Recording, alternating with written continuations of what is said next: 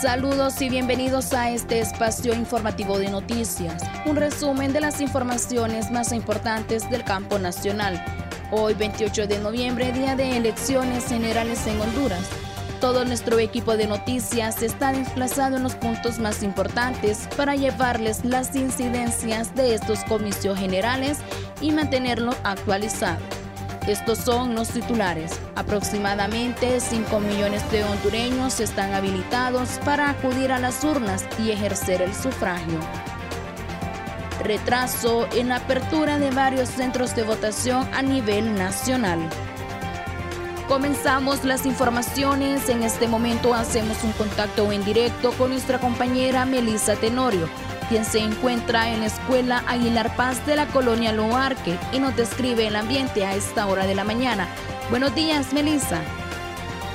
Gracias compañeros, muy buenos días. Una mañana fresca aquí en la capital de la República. Me encuentro ubicada desde la Escuela Aguilar Paz en la colonia Luarque. Y como era de esperarse, la mayoría de los hondureños se despertó hoy 28 de noviembre con el deseo de abocarse a las urnas desde muy tempranas horas y así poder elegir este día el futuro de la nación. Este centro de votación, déjenme comentarles, está ubicado entre la colonia satélite Altos del Luarque y luce a esta hora de la mañana totalmente abarrotado. Hay largas filas de ciudadanos esperando llegar y poder ejercer este día el sufragio. Según el Consejo Nacional Electoral, para estas elecciones están convocados 5.1 millón de hondureños quienes tendrán la decisión de analizar bien esa papeleta y quién es la persona más capaz para dirigir las riendas de la nación. Se estima que este año, y tal como hemos podido observar a lo largo de esta transmisión y de los recorridos que hemos hecho en diferentes centros de votación, la participación de los hondureños ha sido masiva y podría superar los años anteriores. En este centro de votación, gracias a Dios, el ambiente se desenvuelve en total tranquilidad. Escuchamos música y también hay algarabía en las afueras hay muchas personas que se han hecho acompañar de sus pequeños hijos y cumplir así con ese deber de todo ciudadano de elegir a las próximas autoridades del país. Con este contacto desde la colonia Aluarque, yo retorno con ustedes, compañeros. Feliz día.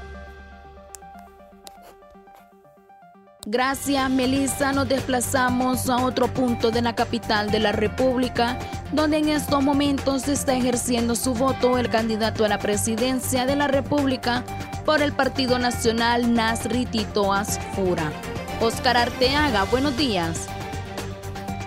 Muy buenos días, Radio Escucha y compañera.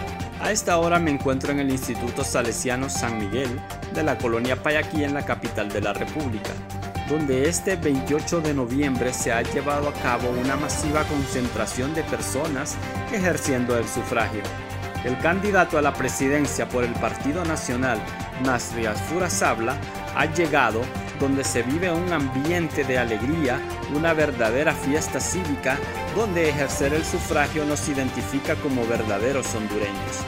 Las personas que se encontraban en las enormes filas decidieron darle el paso al aspirante a la presidencia para que ejerza el sufragio como buen ciudadano. El aspirante Nasri Asfura como la población decidieron salir de sus casas e ir a las urnas para que su voto cuente, asimismo su democracia.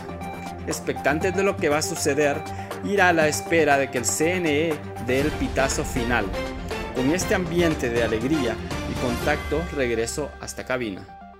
Gracias a nuestro compañero Oscar Arteaga por este contacto en directo y por mantenernos actualizados de lo que ocurre este día histórico donde se ha visto que los hondureños han acudido a votar masivamente. Atención, nos informan, se ha comenzado la apertura de urnas. Urna receptora número 68, Centro de Votación, Escuela República de Honduras. Estos son los resultados. Tito Nasrias Fura 123 votos. Xiomara Castro de Celaya 150 votos. Yanni Rosenthal 25 votos. Estas son las primeras aperturas de urnas en Francisco Morazá.